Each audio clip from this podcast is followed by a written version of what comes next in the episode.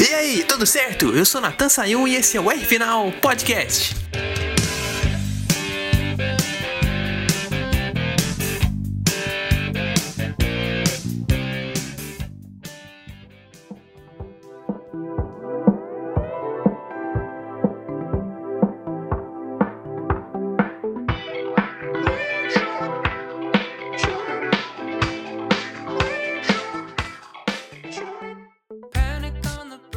Você vê que o programa já começou agitado, né? A pergunta do título, quem tem o melhor talento natural, se são os pilotos de Fórmula 1 ou se os pilotos da Fórmula Indy, não é leve. Então vou ficar aqui quieto, ouvindo a minha música e jogar essa bomba para outra pessoa. Responde aqui antes de estourar o Jefferson Kern.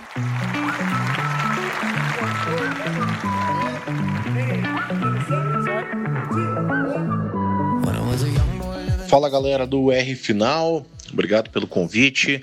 É, Olha, essa coisa de talento natural é muito difícil a gente dizer, ainda mais sem é, estar do lado de dentro, que sem ter acesso a dados de telemetria, dados mais concretos de performance para para realmente entender o que, que acontece, o que, que um piloto tem a mais do que o outro, quais são as mágicas que cada um faz, é, dispondo às vezes das condições mais similares possíveis, mas eu acho que, de qualquer modo, a Fórmula 1 e a Fórmula Indy têm as suas melhores gerações, as gerações mais coesas em termos de qualidade de pilotos em muito, muito tempo em coisa de 10, 20, 30 anos, quem sabe, sob certos pontos de vista, até de forma histórica.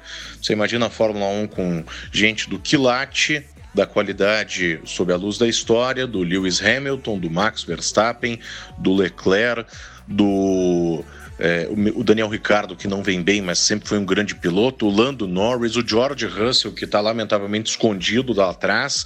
Você pega aí metade do grid de um nível muito, muito alto. E mesmo sem considerar uns caras como o Vettel, por exemplo, que foi um piloto sensacional e há muito tempo já não dá a mesma resposta.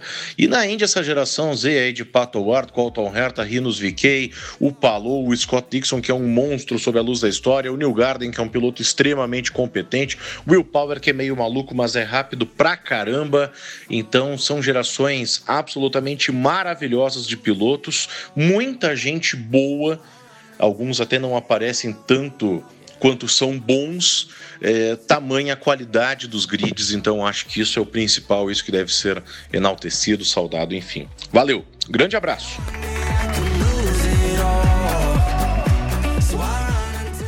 É a opinião do nosso grande narrador da TV Cultura, que para sempre vai ser o grande narrador da Fórmula Indy no Brasil. Sempre!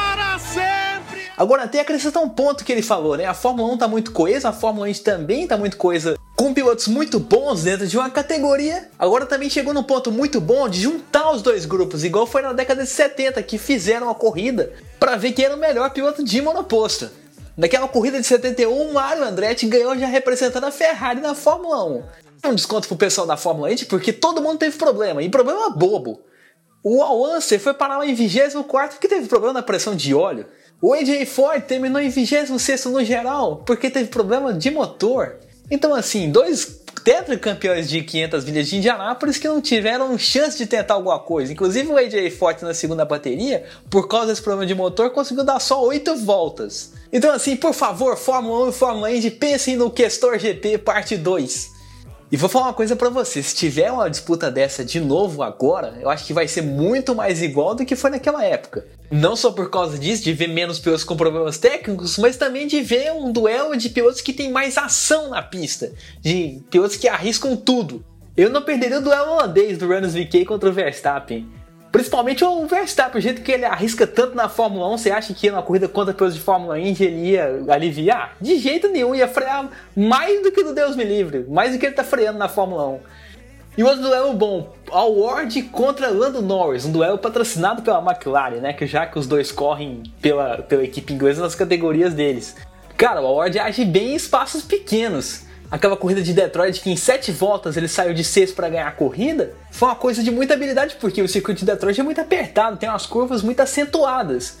E ele fez é, aquela ultrapassagem em cima do Graham Hall, né, para ganhar o segundo lugar, de um jeito muito esperto que quando o Conto Reta começou a espremer ele, ele tava por dentro mergulhando e fazendo uma freada boa. Tanto na hora que ele vai fazer a freada da curva, ele já vai freando na frente. Ele já fica lado a lado antes e dá aquele cadiquinho um pouco depois. Já para sair por dentro na frente. Isso é talento natural mesmo. Mas agora pro lado da Fórmula 1, é impossível falar de pilotos bons, mas sem descontar o avanço da tecnologia, né? Porque a Fórmula 1 é a categoria que mais envolve os carros ao longo do ano, comparando qualquer outra modalidade no mundo. Né? Mas será que por causa desse avanço da tecnologia, por causa de tudo envolvido, pessoas ficam muito relaxados e deixam de usar o talento natural todo que tem? O que, que você acha disso, Ricardo Arcuri?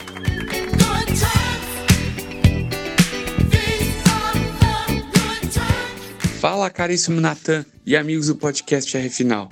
Natan, posso ser categórico e dizer que é justamente o contrário do que, do que a pergunta afirmava, tá?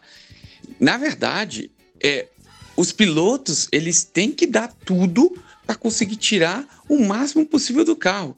Essa história de ajuda tecnológica, ela até existe, mas não é da maneira que a pessoa acha, que é praticamente pilotar um carro automatizado. Não, não tem nada a ver com isso. O que acontece é que existem algumas coisas em que a injeção eletrônica ajuda, só que, por exemplo, a injeção eletrônica ou os computadores, mas no final, é, o, a adaptação do piloto tem que ser ótima para conseguir tirar o meu resultado. É, muitos dizem que pilotar um carro hoje é muito mais fácil que na, nos tempos antigos. Na verdade, é igualmente difícil. A diferença é o tipo de dificuldade que você se aplica. Enquanto naquela época era difícil porque quebrava muito, porque era câmbio H e outras coisas, hoje você tem que saber lidar com todas as, as situações de configuração do volante, do carro, você tem que aprender a lidar com curvas, às vezes a 5G de, de, de aceleração lateral, que antigamente existia, mas não era tão grande. Então, você coloca essas coisas em conta, você entende que a dificuldade ainda existe e que só mudou o tipo de dificuldade. E cá entre nós, do grid todo da Fórmula 1, 16, pelo menos 17 dos 20 pilotos são entre realmente os melhores do mundo. Então, são gente gabaritada para estar tá lá, não é gente fraca, gente que não sabe pilotar. Ao contrário, são os melhores pilotos dando tudo para conseguirem tirar os melhores resultados possíveis. E sim, o piloto faz a diferença. Só que, é, diferente do que todo mundo imagina, na Fórmula 1 é, sempre foi um misto de carro e piloto. Desde o começo da história é assim, é assim até hoje. Tá? A diferença é que parece que não, mas o piloto ainda é parte muito, mas muito importante do resultado final de um treino ou de uma corrida, tá bom? É isso aí, amigos. Uma, muito obrigado, um grande abraço e uma boa semana a todos.